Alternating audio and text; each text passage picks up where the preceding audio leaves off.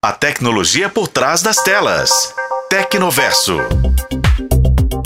Não faz muito tempo a gente falou aqui na coluna que o Elon Musk está planejando cobrar para que os usuários tenham acesso ao X, o antigo Twitter.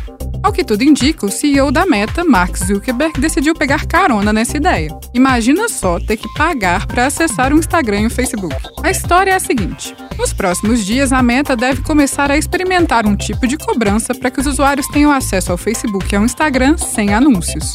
O teste deve começar na Europa com planos custando a partir de 10 euros, cerca de 55 reais. O valor é válido para acesso a contas no desktop. No celular, esse valor sobe para 13 euros, cerca de 70 reais. O motivo do teste começar lá na Europa é bem simples: burlar as regras europeias para compartilhamento de dados e seguir oferecendo publicidade direcionada aos usuários. Ficou confuso? Espera que eu explico. A regulação do compartilhamento de dados em plataformas digitais na Europa é feita por meio de uma legislação conhecida como GDPR. De acordo com as regras europeias, é preciso que o usuário concorde com a coleta de seus dados pessoais e ele deve poder escolher quais dados vai compartilhar e como eles serão utilizados.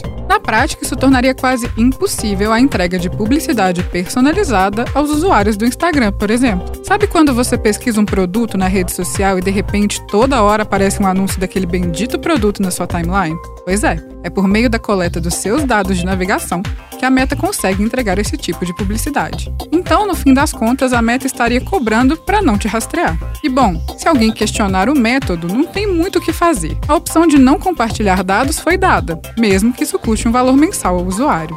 Recentemente, a Meta teve que pagar uma multa bilionária na Europa por enviar dados de cidadãos europeus a um banco de dados nos Estados Unidos. Pelo visto, eles não querem correr o risco novamente. Por enquanto, a cobrança deve rolar apenas na Europa, e ainda não há indicação que ela seja replicada em outros países do mundo.